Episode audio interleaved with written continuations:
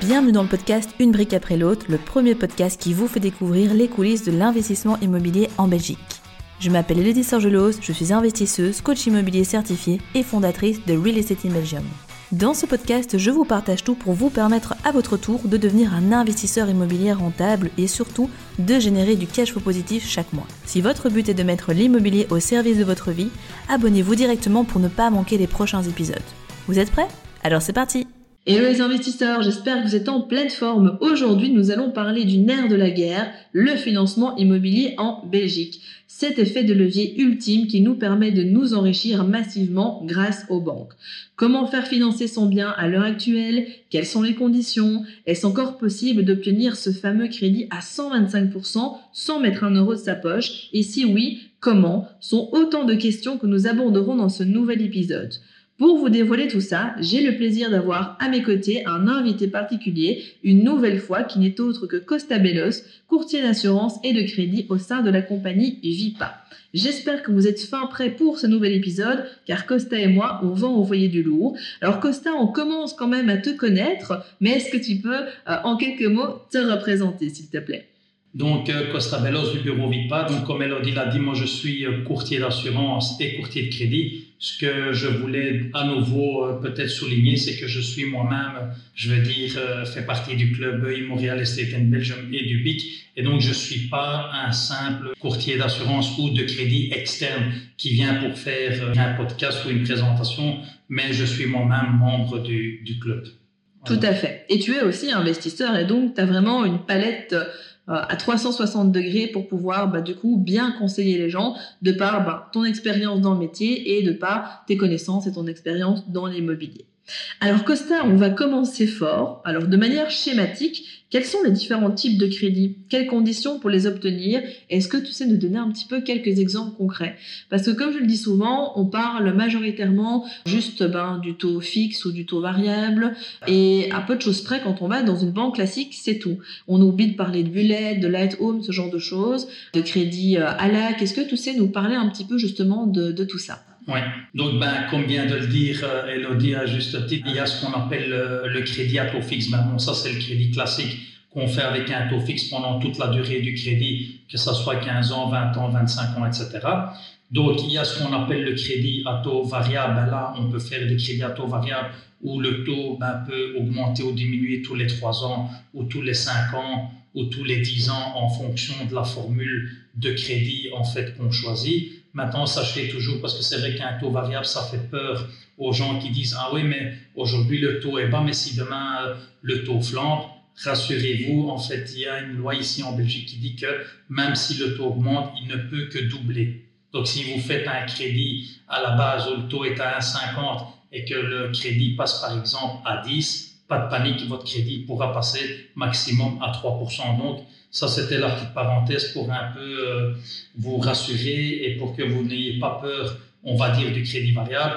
Bien évidemment, aujourd'hui, comme les taux sont bas, à l'heure où on tourne ce podcast, on est en mars 2022, ben, les taux sont très très bas. Donc effectivement, vaut mieux dans la majorité des cas, je dis bien dans la majorité parce que c'est pas une science exacte et c'est toujours du cas par cas, faire des taux fixes parce que les taux sont, sont très très bas.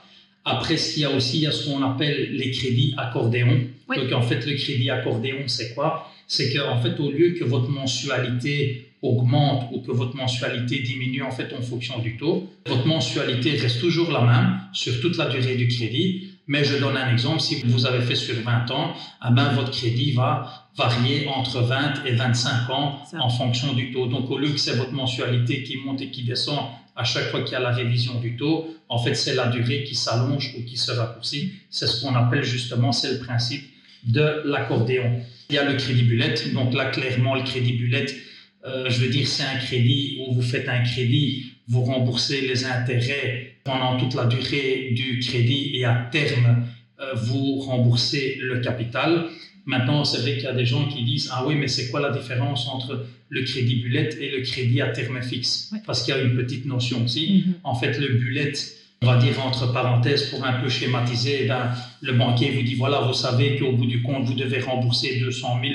Vous signez, on va dire, un document qui dit que vous êtes conscient, que vous avez pris connaissance, que vous savez qu'au terme du crédit, vous devez rembourser le capital. Avant, on ne signait pas ce genre de document, mais aujourd'hui, on le signe parce qu'il y a des gens à l'époque qui faisaient ce genre de crédit et ils n'avaient pas très bien compris qu'ils mhm. faisaient ce genre de crédit. Et à la fin du, crédit, ben, ils se retrouvaient, on va dire, euh, un pied, euh, la tête contre le mur parce qu'ils n'avaient pas compris que c'est ça qu'ils avaient fait. Et donc maintenant, il y a quand même certains documents qui sont signés par euh, les gens qui font le crédit, qui indiquent qu'ils sont bien conscients de ce qu'ils font, etc., pour rembourser à terme la partie en fait du capital ou du montant, si on peut le dire comme ça, qui doivent, je veux dire, rembourser à la banque. Et il y a en fait ce qu'on appelle le crédit par reconstitution. Donc le crédit en fait par reconstitution, c'est quoi? Je vous schématise encore une fois parce que sinon on peut en parler pendant des heures. Donc en gros, ben, vous payez les intérêts comme le crédit bullet pendant toute la durée du contrat. Et en fait, à part, vous faites une assurance vie où là, en fait, tous les mois, vous mettez de l'argent dans un contrat d'assurance vie. Et en fait, ce qui va se retrouver dans la tirelire, si je peux le dire comme ça, dans 20 ans, à main cet argent-là va servir à, comme son nom l'indique, reconstituer la partie de capital que vous devez rembourser mhm. à terme. En règle générale, ce genre de crédit est plutôt, je veux dire, pour un public euh, de dirigeants, par exemple, d'entreprise ou pour les gens qui ont une société. Pourquoi? Parce qu'en fait, c'est la société qui paye, on va dire, les mensualités du contrat d'assurance vie qui est déductible aussi par la société. Et à terme, en fait, on constitue ce capital qui sera pour payer euh, le reste à la banque. Mhm. Tout à fait. Effectivement, et justement, alors moi je connais la réponse, mais peut-être pas les auditeurs. Quelles sont les conditions pour obtenir ces crédits? Est-ce que euh, n'importe qui peut passer le pas euh, d'un courtier ou d'une banque et dire ah moi je veux un crédit accordéon ou non je fais un crédit par reconstitution ou x y z? Est-ce que parce que parfois on a un peu ce ce, fantasme slash ces désillusions, on va chez un banquier lambda, une enseigne classique, on explique tout ça et l'interlocuteur en face se dit ah non ça ça n'existe pas, nous on ne fait pas. Et du coup parfois les gens ne comprennent pas en fait comment est-ce qu'on peut les obtenir. Ben, en fait le, taux fixe, le taux variable ou l'accordéon, on va dire ben ça en gros c'est des crédits classiques. Et donc ça, c'est pour monsieur, madame, tout le monde, pour tout type euh, de client ou tout public. Maintenant, c'est vrai que par exemple, le crédit bullet, en règle générale, c'est pour l'investisseur confirmé qui a déjà une certaine expérience et qui sait dans quoi il s'engage. Il faut savoir aussi que le crédit bullet, souvent, euh, la banque va jamais au-delà de 15 ans. Et souvent, le crédit bullet aussi, c'est maximum 60% de la quotité. Donc, par exemple, avec un taux fixe ou un crédit classique, on va dire, ou avec un taux variable, vous pourrez, en tant que personne physique privée, faire un crédit à 80, 90 ou 100% en fonction, je veux dire, si vous êtes primo acquérant ou pas, ou si vous êtes déjà propriétaire ou pas. Mais sachez qu'avec un crédit bullet, je dis bien en règle générale, parce qu'il y a toujours la règle, il y a toujours l'exception, et mm-hmm. après il y a aussi la relation de confiance avec la banque, la connaissance, je veux dire les garanties qu'on a, etc. auprès de la banque. Mais en règle générale, les crédits, en fait, bullet, c'est 60% de la quotité. Donc, en général, ce genre de crédit, c'est plutôt pour une cible euh, de personnes, en fait, qui ont déjà un peu d'argent, qui sont déjà investisseurs, qui ont déjà une certaine expérience dans l'investissement immobilier. Et là, la banque va dire, écoute, voilà, il a déjà une certaine expérience, il a déjà des biens immobiliers en personne physique, on le connaît depuis des années, il maîtrise l'immobilier, on va lui faire un crédit bullet Maintenant, ça se peut que quelqu'un qui commence dans l'immobilier, qui veut faire son premier crédit ou son deuxième crédit, qu'on va pas lui accepter de faire un crédit bullet parce qu'on estime qu'il n'a pas d'expérience. Maintenant, il y a une chose aussi que je veux souligner qui est pour moi fondamentale et importante. À l'époque, il y a des gens qui faisaient des crédits bullet pour leur propre habitation. Alors, quand on fait du bullet dans un objectif ou dans un but d'investissement. Donc, par exemple, vous avez votre propre maison, vous habitez dedans, elle est payée ou vous avez un crédit classique et vous dites, voilà, à côté de ça, euh, je veux faire des investissements dans, dans l'immobilier et que vous faites un, deux, trois, voire cinq, même plusieurs crédits bullets, ça pourrait être compréhensible parce que je veux dire, vous le faites dans un but pour investir. Maintenant, quand vous achetez votre propre maison à vous pour vous habiter dedans, pour garantir, entre parenthèses, vos vieux jours et pour dire, voilà, au moins j'ai mon toit euh, quand elle est finie de payer. Faire du crédit bullet, personnellement, je ne vous le conseille pas de le faire parce que je dis toujours que 20 ans, euh, c'est long. En 20 ans, il peut se passer beaucoup de choses. Et sachez, quand vous faites un crédit bullet, ben, vous ne remboursez pas de capital. C'est ça. Maintenant, je voulais aussi souligner, pour quelqu'un qui veut enchaîner les crédits, peut-être qu'Elodie va me contredire ou va peut-être être, d'accord avec ce que je dis. Souvent, quand vous commencez, vaut mieux faire des crédits, on va dire à taux fixe ou variable, on va dire plutôt du type classique, on va dire parce que vous remboursez du capital. Et quand vous avez, par exemple, investi une bonne partie déjà de capital sur vos biens et que vous dites, voilà, maintenant je fais du bullet, ben, la banque va déjà avoir un peu plus confiance parce que vous avez déjà remboursé une partie du capital de, des biens que vous avez. Maintenant, si vous commencez directement avec du bullet, entre parenthèses, c'est pas interdit ou c'est pas qu'on vous dit que vous devez pas le faire ou que vous pouvez pas le faire, mais sachez que vous remboursez pas de capital. Donc c'est vrai que si vous voulez vraiment enchaîner l'investissement immobilier, ben, vous le savez ou vous l'aurez compris que pour la banque, en fait, ce qui est primordial, c'est toujours la garantie que vous donnez et toujours, je veux dire, le risque que la banque elle prend. Mais à partir du moment où vous avez plusieurs biens, mais que vous n'avez pas remboursé du capital et que vous remboursez seulement des intérêts, pour la banque, je veux dire, la garantie n'est pas aussi solide ou forte que quelqu'un qui a déjà remboursé pendant des années une grosse partie de son capital des bâtiments où il est déjà propriétaire. Ouais, exactement. Et ça m'amène du coup à, plusieurs choses sur lesquelles je, bah, je, vais rebondir par rapport à ce que tu viens de dire. C'est que bah, il faut effectivement euh, un juste dosage bien évidemment toujours en fonction des objectifs, de la situation de la personne, des finances qu'elle a à disposition, entre bah, de la capitalisation qui sert aussi à faire des mises en garantie pour obtenir ce fameux crédit à 100 voire 125% dont on parlera euh, dans quelques instants, mais qui peut aussi servir comme une sorte, euh, ça va rassurer la banque et d'obtenir des quotités plus favorables pour obtenir des bullettes à 80, 100, voire même jusqu'à 125% en fonction de parce qu'on a capitalisé. Le bullet, c'est vrai, comme on l'explique souvent, bah, c'est une machine à cash qui va être utile de le faire une fois de temps en temps pour récupérer un max de cash et puis dans une idée après de le réinvestir et de recapitaliser. Donc en fait, c'est vrai que c'est pas tant l'un ou l'autre, mais c'est plutôt l'un avec l'autre. Et je rebondis également sur ce que tu disais par rapport aux bullettes et aux quotités tout à l'heure, parce qu'on n'en a pas parlé de ce fameux crédit light home qui au final ben, est un mix quelque part entre un crédit bullet et un crédit classique. Et là, on peut obtenir ben, des quotités plus favorables et donc obtenir plus, avoir un boost au niveau du cash flow puisque les mensualités sont plus faibles. Et donc c'est aussi une possibilité en plus qui existe et qui permet de contourner les réglementations plus strictes que sur du bullet classique, quoi. Mais donc, c'était vraiment important euh, bah, pour nous déjà de vous expliquer ce qui était possible de faire.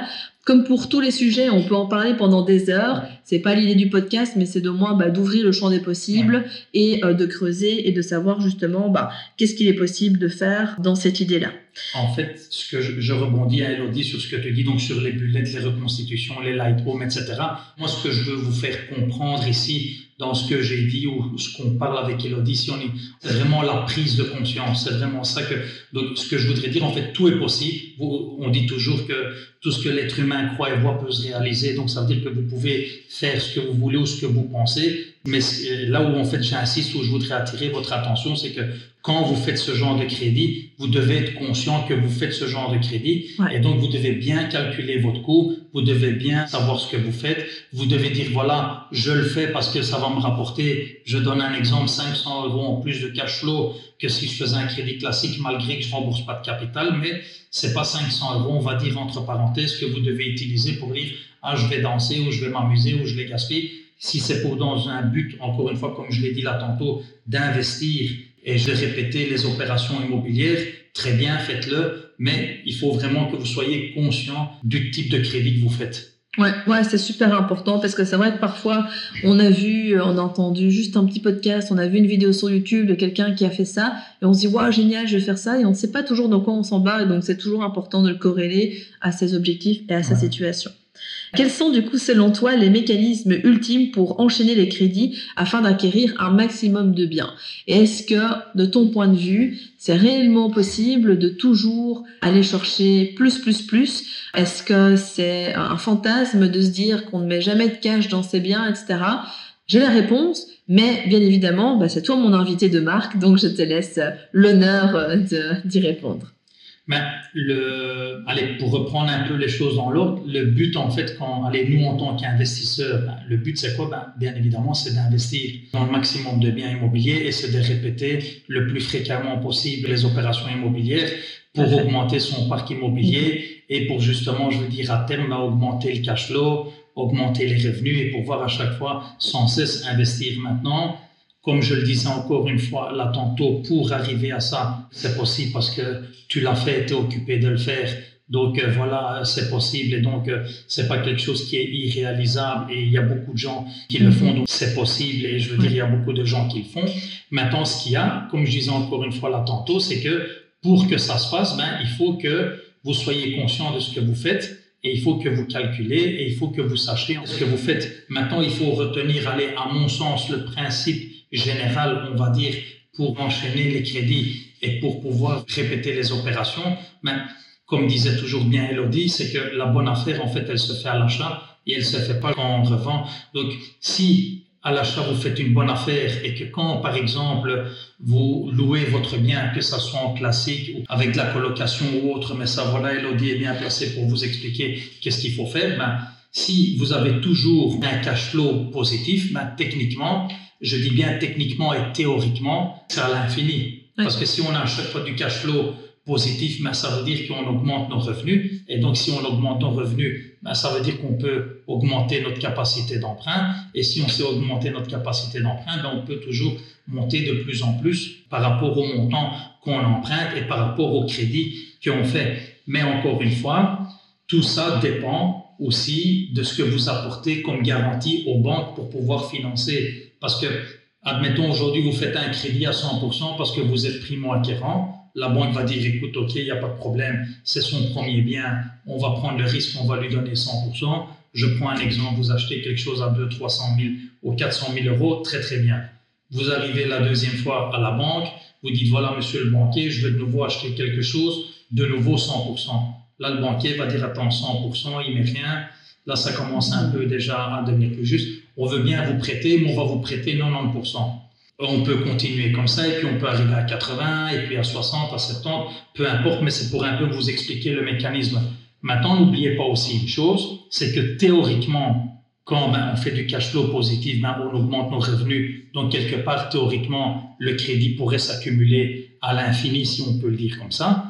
Mais il ne faut pas oublier aussi une chose, c'est que quand, par exemple, vous avez un crédit auprès d'une banque de 300-400 000, vous arrivez demain, vous avez de nouveau un crédit de 300-400 000, pour schématiser, vous êtes à 700-800 000 euros de crédit. Mais si vous enchaînez, vous enchaînez, et que dans la même banque, par exemple, vous êtes plus à 700-800 000 et que vous êtes à 5 millions, 6 millions de crédit, ben la banque, à un certain moment, va dire, ah oui, ok, ben, on le connaît, c'est vrai qu'on lui fait confiance, mais là, bon, euh, il y a 2-3 ans, c'était pour 600-700 000 euros, mais là, on est déjà à 5-6 millions. Et donc, pour la banque, je veux dire, quelque part, c'est un risque supplémentaire. Et donc, la philosophie de la banque, ça serait quoi? C'est de dire, au lieu qu'on a un client qui a 5 millions, 6 millions de crédit, et donc tout le risque pour la banque repose sur un client, ben, en règle générale, la banque va préférer de dire, voilà, moi j'ai 10 clients à 500 000 euros, c'est 5 millions. C'est vrai que vous, vous allez dire, ah oui, mais 5 millions comme ça ou 5 millions comme ça, ça reste toujours 5 millions. Oui, effectivement, l'argent, c'est toujours le même, mais le risque pour la banque, c'est mieux qu'il repose sur 10 personnes différentes qu'il repose que sur une seule personne. voilà, c'est ça un peu la philosophie de, de la banque.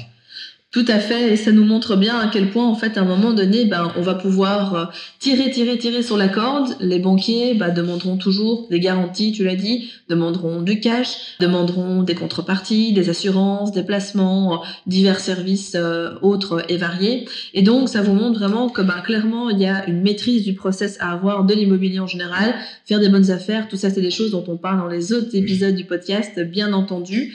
Pareil, dans tout ce qui est optimisation avec l'investissement en nom propre en société puisque c'est pas la même chose mais on va pas rentrer dans les détails aujourd'hui parce que ça a déjà fait l'objet d'un épisode euh, sur le podcast que je vous invite à réécouter si vous le souhaitez. Mais vraiment dites-vous que potentiellement et théoriquement c'est possible d'enchaîner. Par contre à un moment donné euh, bah, ce serait utopiste de croire qu'on pourra que prendre et ne jamais donner à la banque parce que ça fonctionnera pas comme ça ce qu'il faudrait peut-être souligner entre le, allez, c'est une petite parenthèse, on va ah pas en parler pendant des heures, mais pour entre le crédit en personne physique et le crédit en société, une petite notion qu'il faut avoir en tête pour que vous compreniez euh, le mécanisme, c'est que en fait en crédit en personne physique, il y a ce qu'on appelle donc euh, le DTI, donc c'est la charge entre le, le crédit et le, et le revenu. Donc en gros, encore une fois, pour vous schématiser, ben, le législateur dit voilà, il faut que l'endettement ne dépasse pas 40%.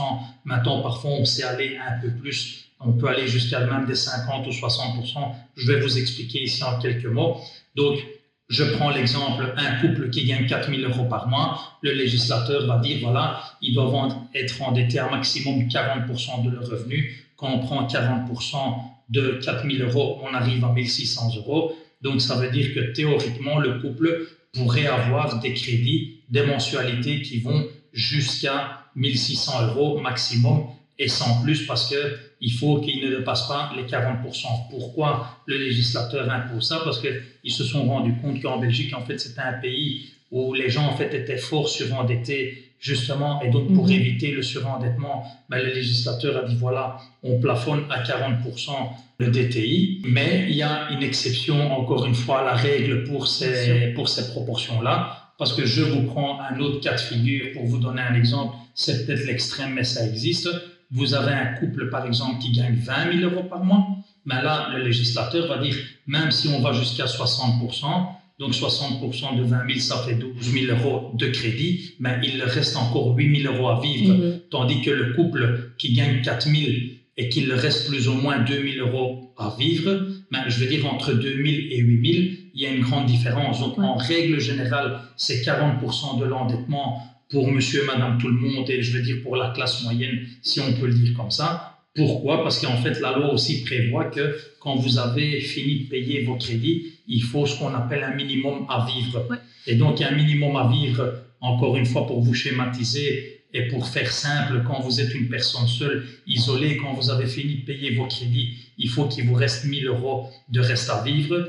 Et quand vous êtes en couple, c'est 1200 ou 1300, ça dépend les banques. Et alors, par enfant supplémentaire, c'est entre 150 et 200 euros. Donc, un couple avec deux enfants, il sera plus ou moins à 1500 euros qui doit lui rester pour vivre. Donc, il faut avoir en tête cette notion de l'endettement de 40%, mais même qu'on est bon dans les chiffres au niveau de la notion de l'endettement à 40%, mais que notre minimum à vivre, par exemple, si on a deux enfants, euh, on n'a pas par exemple 1500 euros, ben de nouveau, ça va pas parce qu'il faut que tous les paramètres en fait soient mis à côté l'un de l'autre pour pouvoir avoir l'acceptation du crédit.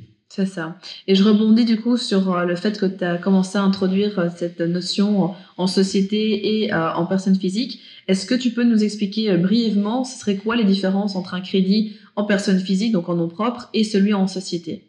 Ben, déjà en société, comme je viens de l'expliquer, le minimum à vivre, ben, on n'en tient pas compte parce que la société, on va dire, c'est pas une personne physique, mhm. c'est une personne morale.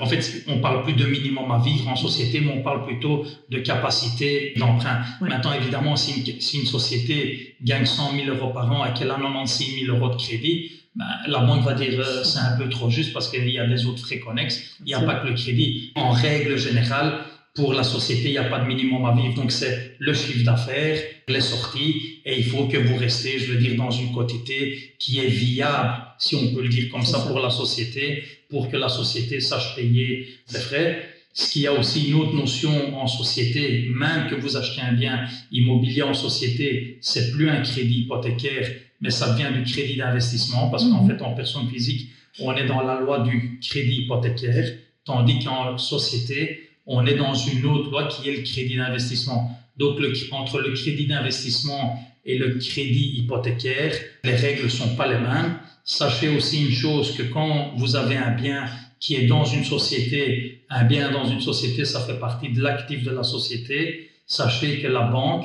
peut pas prendre en garantie un actif dans une société parce que la loi dit que en tant que gérant de société, si la société va mal, ben, vous devez agir en bon père de famille pour euh, sauver la société ou pour faire tourner la société. Et vous pourrez techniquement dire, voilà, dans la société, j'ai un bien. Ben, si je revends ce bien, je sais remettre à flot, par exemple, la société et je sauve du coup la société. Donc, comme en fait il y a cette notion-là qui dit que vous devez gérer la société en bon père de famille, la banque ne prendra pas en garantie un bien qui est dans la société. Donc, en gros, quand vous achetez en société, la banque vous demandera une garantie externe mhm. à la société justement pour se couvrir au niveau du, crédit. Mhm.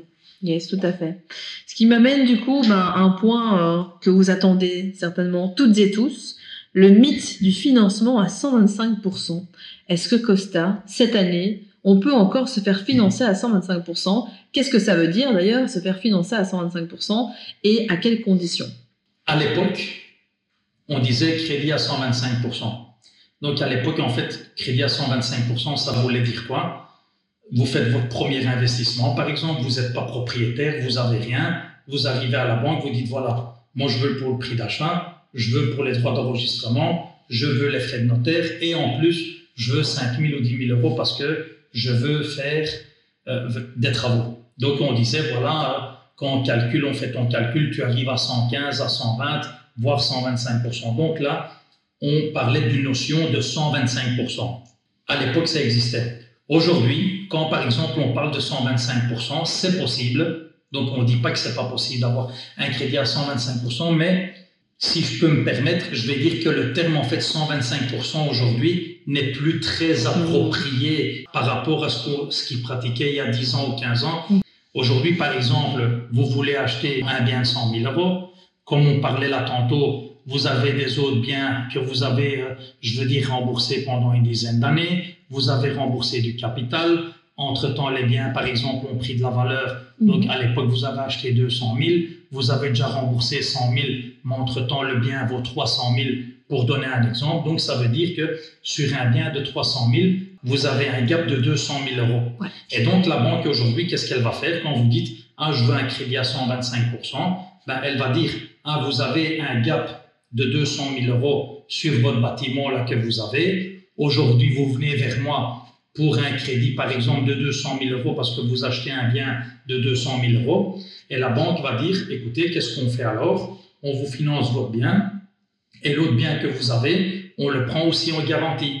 Techniquement, théoriquement, pour pas trop rentrer dans les détails, ça veut dire que vous apportez à la banque une garantie de 400 000 euros et donc, ça veut dire que vous, comme vous avez besoin de 200 000 euros, encore une fois, je, schématise mais pour que vous compreniez, vous vous dites, voilà, j'ai besoin de 200 000 euros pour mon nouvel achat, plus euh, mes droits d'enregistrement, plus les frais de notaire, plus 50 000 euros de travaux, j'arrondis, on arrive à 300 000. Mais comme pour la banque, par exemple, votre maison après travaux, elle vaudra par exemple 250 et que le bien que vous avez actuellement, en fait, il y a un gap de 200, pour la banque, en fait, théoriquement, vous avez une garantie de 450. Mhm. Et donc, ça veut dire que quand vous, vous faites votre financement, vous allez dire, ah, vous savez, moi, j'ai été à la banque, j'ai eu un financement, j'ai eu un 125%, mhm. ils m'ont prêté pour les travaux, ils m'ont prêté les droits d'enregistrement, ils m'ont tout prêté, j'ai pas dû sortir un euro. Oui et non.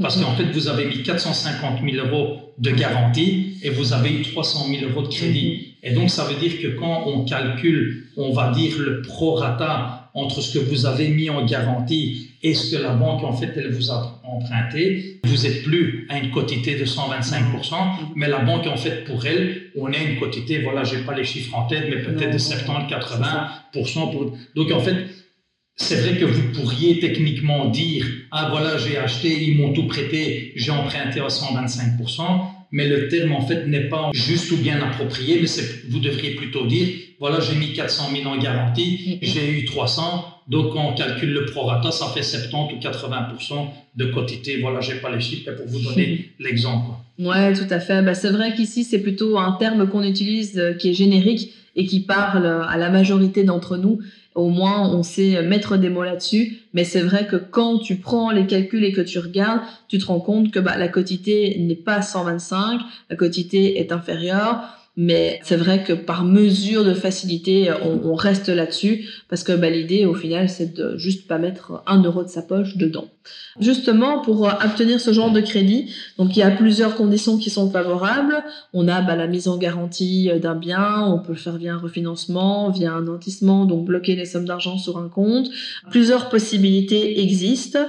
Maintenant, euh, est-ce que toi, tu as pas, par exemple des exemples d'un cas que tu aurais traité euh, récemment qui a obtenu un 125% et via quel mécanisme ils ont utilisé une mise en gage, un nantissement C'était quoi euh, qui leur ont permis de l'avoir? Ben, très clairement, pour faire simple, en fait, j'ai quelqu'un qui avait sa maison qui était presque finie de payer. Mhm. Et pour vous dire même, pour aller plus loin, en fait, monsieur et madame ont ce qu'on appelle des revenus de remplacement. Donc, ils n'ont même pas des revenus, euh, ils ne travaillent même pas, ils sont à la mutuelle, donc pour vous dire. Mhm. Donc, comme quoi ça peut aller loin. Et donc, ils sont tous les deux à la mutuelle, ils ont tous les deux des revenus de remplacement. Et malgré qu'ils ont des revenus de remplacement, ben, comme leur bien était quasi payé et qu'ils voulaient acheter un deuxième bien, ben, la banque a dit écoutez, il n'y a pas de problème, on refait un crédit pour tout. Il restait, je crois, 30 ou 40 000 euros si mes souvenirs sont bons, mais la maison valait 350, donc euh, autant dire presque rien. Et donc, on a racheté le crédit existant de 40 000 plus le, le crédit pour la nouvelle maison. Et là, en fait, ils ont eu aussi de l'argent en plus pour les travaux, plus les droits d'enregistrement, plus les frais notaires. Et en fait, théoriquement, ils n'ont pas mis un euro de leur poche. Ils ont acheté une deuxième maison, mhm. mais la banque, évidemment, a pris les deux maisons en garantie pour financer juste la deuxième maison. Quoi. Ouais, bien sûr. Et puis leur situation professionnelle, euh, économique faisait aussi que ben, c'était un moyen de, de permettre que l'opération se fasse. Quoi. Voilà. Ce qui nous montre que, en fait, euh, alors attention, c'est à prendre avec des pincettes et je suis sûre que tu confirmeras ça. Nous, on reçoit souvent beaucoup de, de messages sur les réseaux sociaux de personnes qui euh, n'ont pas un rond et veulent absolument faire financer à 125%. Ils veulent ne pas mettre d'épargne parce qu'ils n'ont pas d'épargne, etc. On déconseille fortement quand même de faire ce genre de choses parce que c'est assez imprudent. Il y a toujours des exceptions. Tu viens d'en citer une, mais comme ton exemple le montre, il y a eu deux garanties aussi qui ont été mises dedans. Donc, ce que j'ai envie de vous faire passer comme message, c'est que Potentiellement, ça peut passer, mais attention, c'est l'exception et pas la règle. Et bah, il faut toujours que les fondamentaux soient respectés malgré tout pour pas faire n'importe quoi, parce que ben ça peut porter aussi préjudice pour les prochains crédits. Quand on sait pas assurer son crédit, etc. Ben ça laisse des tâches et ça pourrait du coup être problématique pour la suite, quoi. Voilà. Maintenant, ce que je voudrais rebondir aussi, c'est que mon cas de figure que j'ai expliqué, en fait, ils n'ont pas mis un euro, mais ils avaient de l'argent de côté. Donc, ça veut dire quoi? Ça veut dire que si vraiment il fallait mettre de l'argent ou s'ils voulaient, ils pouvaient mettre de l'argent. Mais ici, comme l'occasion s'est présentée et qu'avec les garanties qu'ils avaient, ils n'avaient pas besoin de mettre de l'argent, ben ils n'en ont pas mis. Maintenant, quand on prend l'autre, qui a quelqu'un qui dit, écoute, moi, j'ai rien, c'est mon premier investissement, je veux rien investir, on n'est pas dans le même cas de figure. Parce que là, en fait, il n'a rien. Mais ici, en fait, dans mon cas, moi, ils avaient, mais ils n'ont rien mis parce qu'ils pouvaient ne rien mettre. Donc, c'est pas exactement le même, euh, allez, le même cas de figure. C'est pour ça qu'on dit qu'en général, c'est du cas par cas. Mais c'est vrai que théoriquement, même si vous savez vous faire financer à 100%, que vous êtes primo-acquérant, que vous pouvez avoir euh, le peu de frais qu'il y aurait sur Bruxelles aujourd'hui parce qu'il y a l'abattement sur les 175 000 premiers euros, etc. Donc oui, peut-être que théoriquement, vous pouvez le faire, mais après, comme dit Elodie, être propriétaire d'un bien, ne pas avoir la poire pour la soif, comme on dit euh, à Bruxelles de côté, et le, jour où il vous arrive quelque chose, ben, vous ne savez pas vous retourner. C'est pas non plus vivement conseillé. Autant, je veux dire, avoir quand même une petite réserve, même si on sait avoir l'argent et qu'on est financé à 100% ou 125, si on peut le dire comme ça, mais avoir toujours une petite réserve à côté. Exactement, et ça je pense que c'est une bonne manière de, conclure cet épisode-ci. Et c'est vrai que je terminerai du coup par, par ajouter que bah, de par la petite précision que tu as faite, c'est important parce que le fait que ce couple avait de l'épargne a joué aussi dans la balance, dans le scoring, la note qu'ils ont auprès de l'organisme. Et bah, clairement, peut-être que s'ils n'avaient pas eu d'épargne sur le côté, ça aurait pu être bah, plus dommageable pour eux. Donc ça nous montre encore une fois qu'il faut clairement toujours bien faire les choses dans les règles de l'art. Costa, euh, comment est-ce qu'on peut te joindre si les auditeurs ont des questions ou s'ils veulent du coup bah, prendre rendez-vous avec toi euh, pour faire une simulation par exemple pour un crédit hypothécaire avec toi ou avec un de tes collègues au sein du bureau? Ben, par mail ou on m'envoie par exemple un petit mail ou sinon voilà vous pouvez m'appeler par euh, téléphone. Si je réponds pas ben, vous me laissez un petit SMS ou un message vocal je vous rappellerai. Mais idéalement c'est toujours voilà de m'envoyer un petit mail en expliquant un peu votre demande et en me disant deux mots voilà euh, ce que vous voulez faire. Et comme ça j'ai déjà une petite base on va dire. Et avant de vous appeler ben, j'ai déjà une petite réflexion et je peux déjà voir un peu euh, vers quoi on va quoi.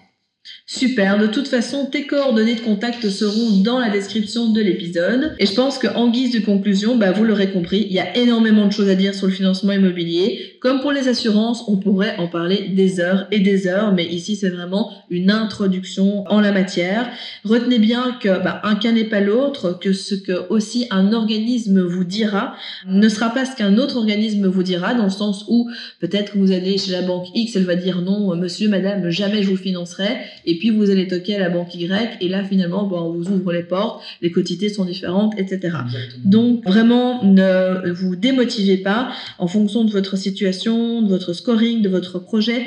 Tout peut évoluer, il faut juste être persévérant et s'entourer des bons partenaires. Il faut savoir aussi que chaque banque, on va dire, euh, a ses critères d'acceptation et on va dire à sa segmentation, comme on appelle euh, dans, dans la banque.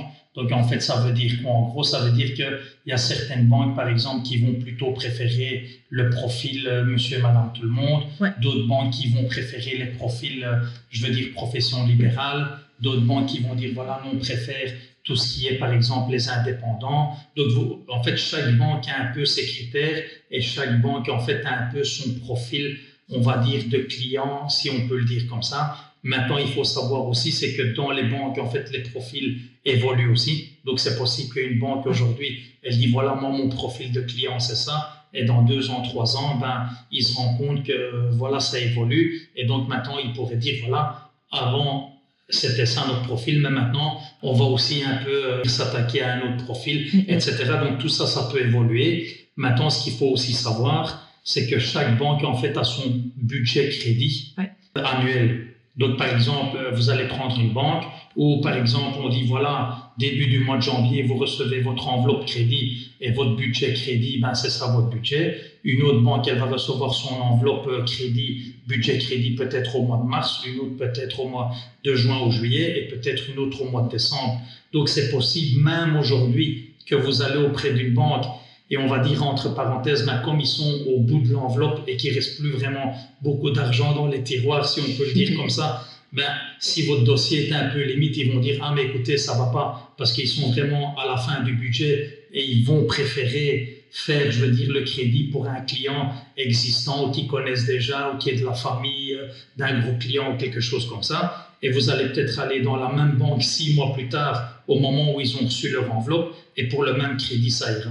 Mhm. Ouais, tout à fait. Tu as, bien fait de le préciser et ça nous montre vraiment que ben, une banque n'est pas l'autre, une situation n'est pas l'autre et il faut surtout jamais s'arrêter à un nom. Votre profil peut évoluer, que enfin tout bouge en fait constamment et c'est difficile d'avoir euh, des règles fixes. Donc euh, sinon, bah, ce serait pas drôle. Hein et plusieurs noms, c'est le chemin vers le oui. Exactement. Ça, c'est une bonne manière de conclure. Ça, plusieurs noms, c'est le chemin vers le oui. Donc en gros, bah, vous découragez pas. Pensez à la parole de Costa persévérer et au besoin, ben, nous sommes là avec toute l'équipe de Real Estate Belgium pour vous aider. Dans le prochain épisode, nous parlerons de la gestion de votre budget travaux et des erreurs à absolument éviter. Je vous raconterai également l'histoire d'une de mes connaissances qui, à cause d'une mauvaise gestion, a perdu 150 000 euros en plusieurs années. Oui, vous avez bien entendu, 150 000 euros à la revente de son bien. Mais pour le moment, je n'en dis pas plus et je vous laisserai découvrir tout ça très prochainement. Bravo, vous êtes arrivé à la fin de l'épisode. Nul doute qu'avec cet état d'esprit, vous accomplirez de grandes choses. D'ailleurs, si vous souhaitez aller plus loin, je vous invite à cliquer dans la description afin de réserver un appel avec un membre de mon équipe pour discuter de votre situation et surtout mettre en place un plan d'action concret pour atteindre vos objectifs immobiliers. En attendant, prenez soin de vous et on se retrouve très vite pour de nouvelles aventures.